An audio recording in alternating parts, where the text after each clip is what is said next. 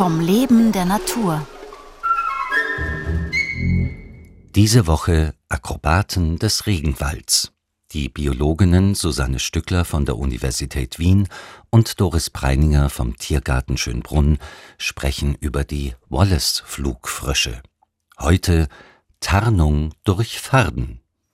Sehr viele Tierarten haben die Fähigkeit, ihre Körperfarbe zu verändern. Und es gibt da zwei große Kategorien. Es gibt den schnellen, dynamischen Farbwechsel, wo die Tiere innerhalb von Sekunden, Minuten die Körperfarbe verändern können. Und diese dynamischen Anpassungen sind wahrscheinlich ein großer Vorteil für die Tiere in den Baumkronen, dass man sie an den Hintergrund gut anpassen kann, damit man eben getarnt ist vor Fressfeinden.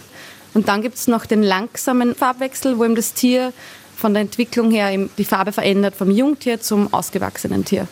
Bei unserem Wallace Flugfrosch, den wir hier im Tiergarten Schönbrunn haben, ist es so, dass die Jungtiere kurz nach der Metamorphose, also wenn sich die Kaulquappe zum kleinen Frosch entwickelt, sind die Tiere leuchtend rot und circa einen Monat später bekommen sie ganz viele weiße Punkte am Körper. Wir können uns das jetzt gleich anschauen, weil wir sind im Froschcontainer. Und da sieht man hier in den Terrarien sitzen die kleinen, eineinhalb Monat alten Flugfrösche. Die sitzen auf den Blättern und schlafen, weil die ja nachtaktiv sind. Und die sind im rot-orange und haben jetzt schon ein paar weiße kleine Punkte. Na, sie haben diese Arme und Beine ganz nah am Körper. Ähm, die sind circa zwei Zentimeter groß. Ähm, und hier im anderen Terrarium sieht man noch viel mehr sitzen. genau, sein Kopf wackelt ein bisschen. Vielleicht atmet er, hoffentlich. Ja, man sieht schon, dass sie ventilieren, also dass sie die Luft durch ihre Nase einatmen und dadurch bewegt sich unten das Gaumenblatt, mit dem sie die Luft hineinpressen in den Körper.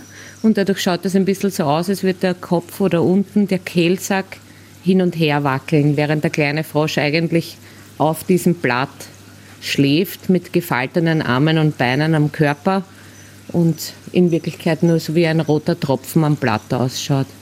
Genau, also die Tiere sind jetzt, ähm, also direkt nach der Metamorphose sind sie leuchtend rot. Jetzt sind sie schon ein bisschen dunkelrötlicher, ein bisschen orange. Also sie bekommen jetzt immer mehr weiße Punkte und die Farbe wird dann ein bisschen dunkler. Sie werden dann so ein bisschen grünlicher und am Ende des Farbwechsels, also wenn sie ausgewachsen sind, sind die Tiere grün und haben eben gelbe Flanken und weiße Bäuche. Und das ist dieser langsame Farbwechsel, der bei dieser Tierart sehr drastisch ist. Also wo es wirklich komplett unterschiedliche Farben sie entwickeln. Die sind eine Nachzucht von unseren erwachsenen Tieren, die wir im Regenwaldhaus halten. Und ähm, da haben die Elterntiere eben so ein Schaumnest ähm, geformt. Und da sind dann die Kaulquappen geschlüpft und das war vor circa drei Monaten. Und daher haben wir jetzt ein Monat alte Jungtiere, die an Land gegangen sind und aus diesem Schaumnest, das die Eltern mit ihren Füßen und Beinen ans Blatt angepickt haben, entwachsen sind und den sogenannten Landgang sehr gut überstanden haben und hier jetzt auf Blättern in diesen Terrarien sitzen und schlafen in dem Moment. Jetzt, das ist hier sehr hell, da werden die Augen zugemacht und geschlafen. Vor einigen Jahren hat es auch schon eine erfolgreiche Nachzucht gegeben und da haben wir zum ersten Mal die kleinen Frösche genauer untersucht und uns irgendwie die Frage gestellt, warum ändern die die Farbe so drastisch? Warum schauen die als Jungtiere so aus, dass sie eben so orange und rot sind mit den weißen Punkten? Und wir haben die Hypothese aufgestellt, dass die Tiere eine auffällige Tarnung haben, und zwar, dass sie ausschauen wie Vogelkot. Und das haben wir dann getestet in einem Experiment. Fruchtfressende Vögel haben oft einen roten Kot.